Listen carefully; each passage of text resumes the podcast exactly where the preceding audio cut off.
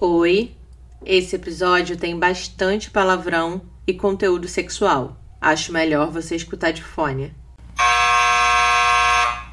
Tudo que eu queria dizer antes de morrer é um podcast de ficção em formato de cartas. Caso você me conheça ou já tenha feito parte da minha vida em algum momento, é importante reiterar.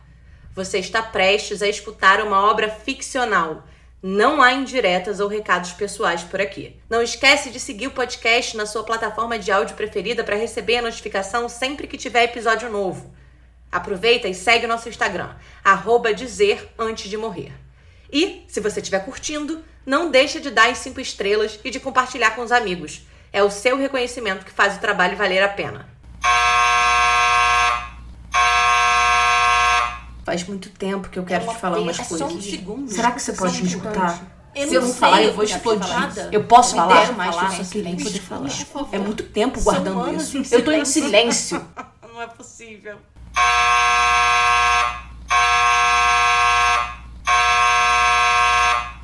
E aí, gatinha, tudo bem? Quanto tempo, né?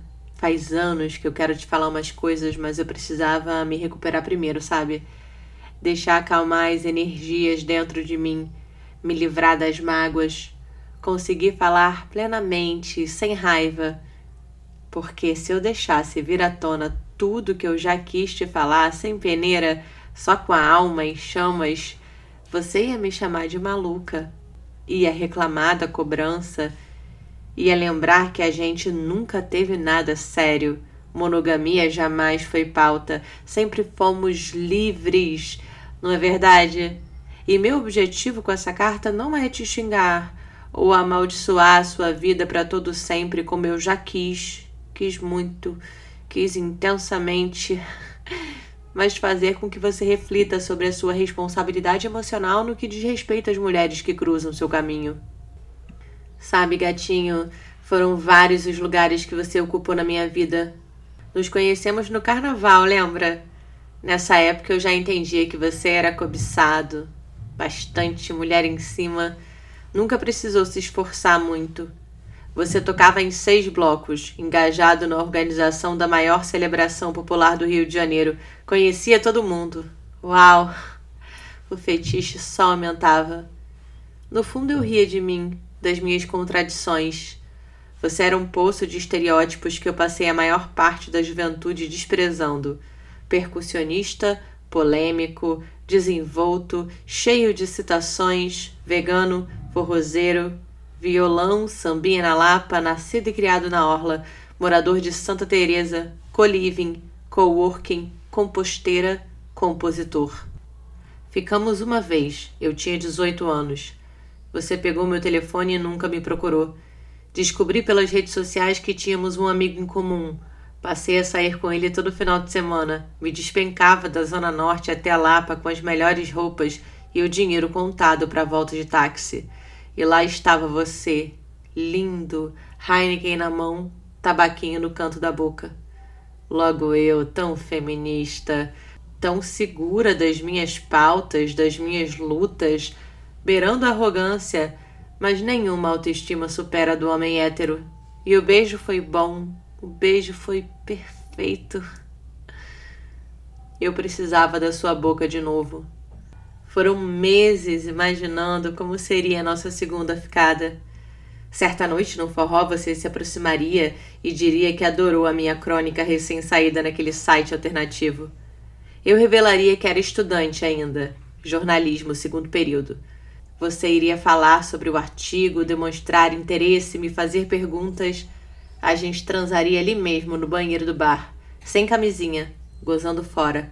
Muito beijo molhado, mordida no lábio, química absurda. O fim de madrugada no podrão seria o suficiente para você se encantar de vez, me levar para o seu AP transado em Santa, quadros na parede, cerveja artesanal na geladeira, fotografias tiradas por você presas no quadro de cortiça.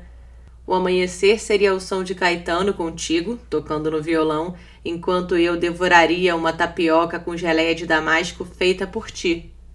Café orgânico, maconha plantada, oral na sacada e escuta, muita escuta, interesse por mim. Mas não foi bem assim que aconteceu, né, gatinho? Foi mensagem duas da manhã. Você bêbado enfiando a língua dentro da minha boca, colocando minha mão no seu pau, gozando e dormindo, com a camisinha cheia de porra ainda pendurada. Manhã de ressaca, nem água na geladeira. Pau duro matinal, sexo de cinco minutos, nenhum gozo meu. Constrangimento. Tomo banho, selinho desajeitado, elevador. Trinta segundos que parecem sete anos. Eu me olho no espelho e me odeio, me sinto usada. Parece que algo foi roubado de mim eu sei que não foi. Ele não me roubou nada, eu quis. Eu fui atrás. Eu tomei atitude, escolha minha. Então por que me sinto um lixo? Minhas escolhas não eximem a responsabilidade das escolhas alheias. A empatia é comigo, não com ele. Repito esse mantra. Raiva, culpa, desprezo, vergonha, arrependimento, choro. Choro copiosamente. A volta no trem vazio é eterna. A paisagem cinza que atravessa minha retina faz acirrar a diferença de carnavais do Rio de Janeiro. Culpa geografia. Decido então te riscar da minha vida. Mas você reaparece. Você sempre reaparece. Começa a segunda fase. Você pede desculpas. Diz que deseja ser um homem melhor. Adorou estar comigo, mas avisa Quero uma relação sem controle, sem DR, sem cobrança. Eu estou cada vez mais envolvida. Você não é monogâmico, isso é caretice. Você é evoluído, antenado, feminista. Nos vemos três, quatro vezes na semana, nunca no final de semana. Saio escondido da minha avó, vamos pro seu AP, cozinhamos, fumamos, abrimos vinhos conchinha, confidências, carinhos, intimidade, finalmente intimidade. Me sinto plena, sortuda, preenchida. Você conhece os meus amigos. Viajamos para a casa de praia da Jaque em Cabo Frio. Você aparece no meu aniversário. Um dia pergunto o que é isso que a gente tem e você surta. Você sempre foi claro, jamais quis envolvimento, sem cobranças, lembra? O que a gente tinha era tão bom, tão bonito, tão livre. Agora eu tô estragando tudo. Eu e a minha caretice, minha mania de controle. Ninguém é de ninguém, todo mundo é livre, liberdade. Tento absorver o que você diz. Te respeito, te admiro, te acho melhor que eu. A essa altura, você e a sociedade já me convenceram o quão sortudo eu sou por ter um homem desses ao meu lado. Como eu aprendo contigo, como eu venço as minhas dificuldades, as minhas travas, os meus preconceitos. Te dou razão. Tento viver essa vida que você me ensina diariamente. Ninguém é de ninguém, repito, mas eu não tenho vontade de sair com outras pessoas e me culpo por isso. Talvez, talvez eu não seja tão descolada. Um dia, um amor antigo, namorado da adolescência, volta para a cidade. Ele me telefona. É sábado. Você nunca me procura sábado. Vou encontrá-lo. Mas fico com medo, não sei porquê. Não era para ser livre? Durmo com ele e relembro aqueles dias de adolescência em que tudo era mais simples. Você me liga e eu não atendo. Estou com ele. Você desconfia. Eu digo que estava dormindo. Você não acredita e faz um escândalo. E eu fico feliz.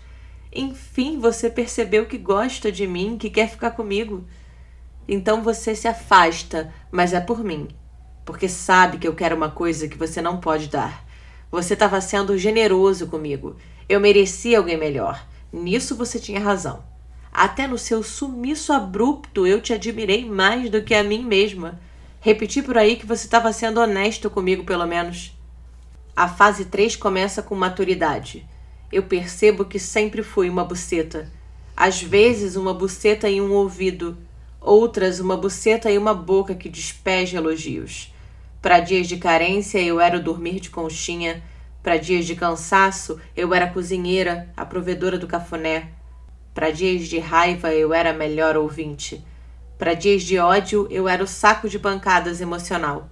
A relação mais próxima que você mantinha, que te deixava tão à vontade para me maltratar, porque eu sempre te aceitava de volta. A quarta fase começou ontem, quando eu te vi na rua, quase 20 anos depois. Você não me reconheceu, mas eu sim. E sabe por quê? Porque você tá igual, igualzinho. O mesmo cabelo, o mesmo cordão de miçanga, anel de coco, gingado no caminhar, adesivo da esquerda no peito, bolsa transpassada, instrumento nas costas e aquele ar de quem nunca precisou se esforçar na vida. Você ainda é lindo. Me pego perguntando o que foi que você viu em mim. Mas nunca existiu mim. Havia as mulheres, todas elas, qualquer uma que te quisesse, que te venerasse, que elevasse a tua autoestima, qualquer uma que te escutasse, que te admirasse, que aliviasse o gozo do teu pau duro matinal. Eu tive pena de você, gatinho, porque dos 20 para os 40 a gente muda tanto e é linda essa mudança. Te ver ali no boteco, no meio de um grupo de turistas aqui da minha nova cidade, todos eles com seus 20 anos, como se você ainda fosse aquela celebridade do carnaval carioca. Que tristeza. Virei a esquina e te perdi de vista. Tudo voltou à minha memória. Fiquei pensando: vocês homens precisam entender que sexo casual não é trepar com uma boneca inflável. Sexo é relação. Por mais que vocês se esforcem tanto para negar, sexo é servir um copo d'água, é perguntar se ela tá com fome, é beijar, conversar, escutar, trocar, lamber e quem sabe meter. E exigir esse mínimo não é carência ou paixão, é humanidade. Nós não nos apaixonamos na primeira transa. Aquela mensagem dois dias depois do sexo é vontade de fuder.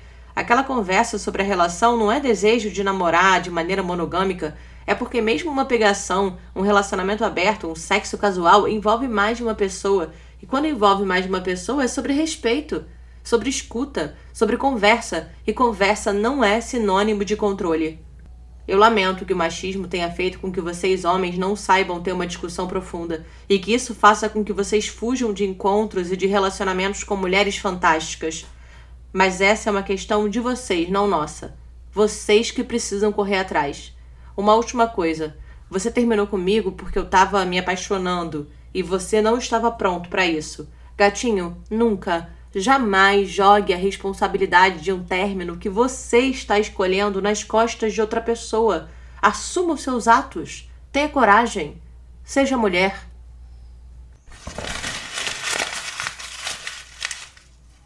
Tudo o que eu queria dizer antes de morrer é uma realização de Três Marias Criações Artísticas. Texto, interpretação e produção Helena ARS. O meu eterno agradecimento a você que nos escutou até aqui. Nos encontramos em breve. Um beijo!